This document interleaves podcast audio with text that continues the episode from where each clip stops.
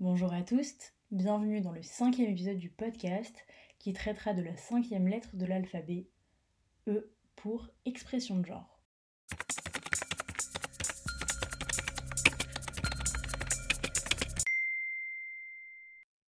L'expression de genre, c'est à considérer dans un contexte sociétal et donc géographique et culturel. Donc si vous avez écouté les épisodes précédents, vous comprendrez le contexte qui est très important pour appréhender la notion.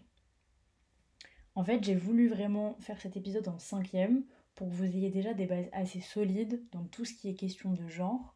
Donc on a déjà traité de la binarité, on a déjà traité des cisgenres, des transgenres, on a aussi parlé du dead name.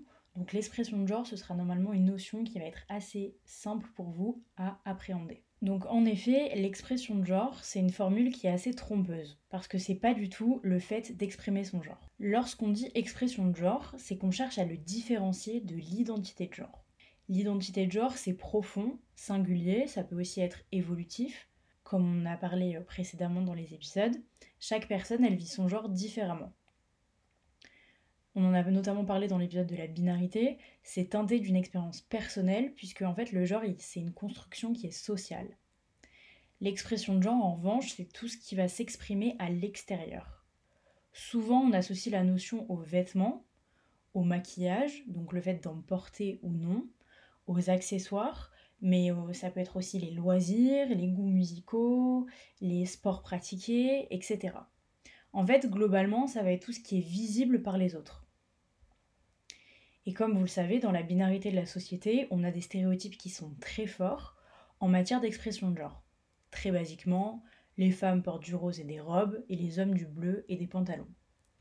De plus en plus aujourd'hui, les frontières elles deviennent floues, et on se libère de ces stéréotypes, notamment dans des milieux de la mode, avec des créations qui vont être non genrées, avec des rangements dans des boutiques qui vont euh, être en fonction du type de vêtements et non pas euh, de, sa catégorie euh, de genre euh, stéréotypé, mais ça reste quand même très ancré et ça, et ça limite, je pense, beaucoup de personnes. C'est super important de différencier l'expression et l'identité de genre parce que ça permet de se libérer de ces stéréotypes. En fait, lorsqu'on arrêtera de penser qu'un homme qui porte une robe s'identifie comme une femme, on libérera les gens du regard des autres. En fait, c'est extrêmement limitant ces catégories parce que ça enferme dans des cases qui sont genrées.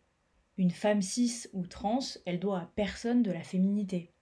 Un homme cis ou trans, il doit à personne de la masculinité. Une personne qui est non-binaire, elle doit à personne l'androgénité.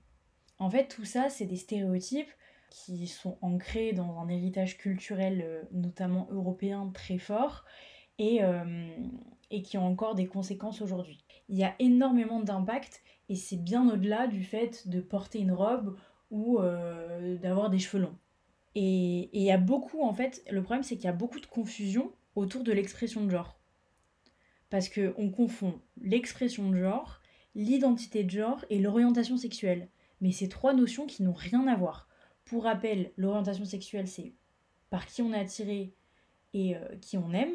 Et l'identité de genre c'est qui on est, donc comment est-ce qu'on s'identifie, comment est-ce qu'on se sent à l'intérieur de soi.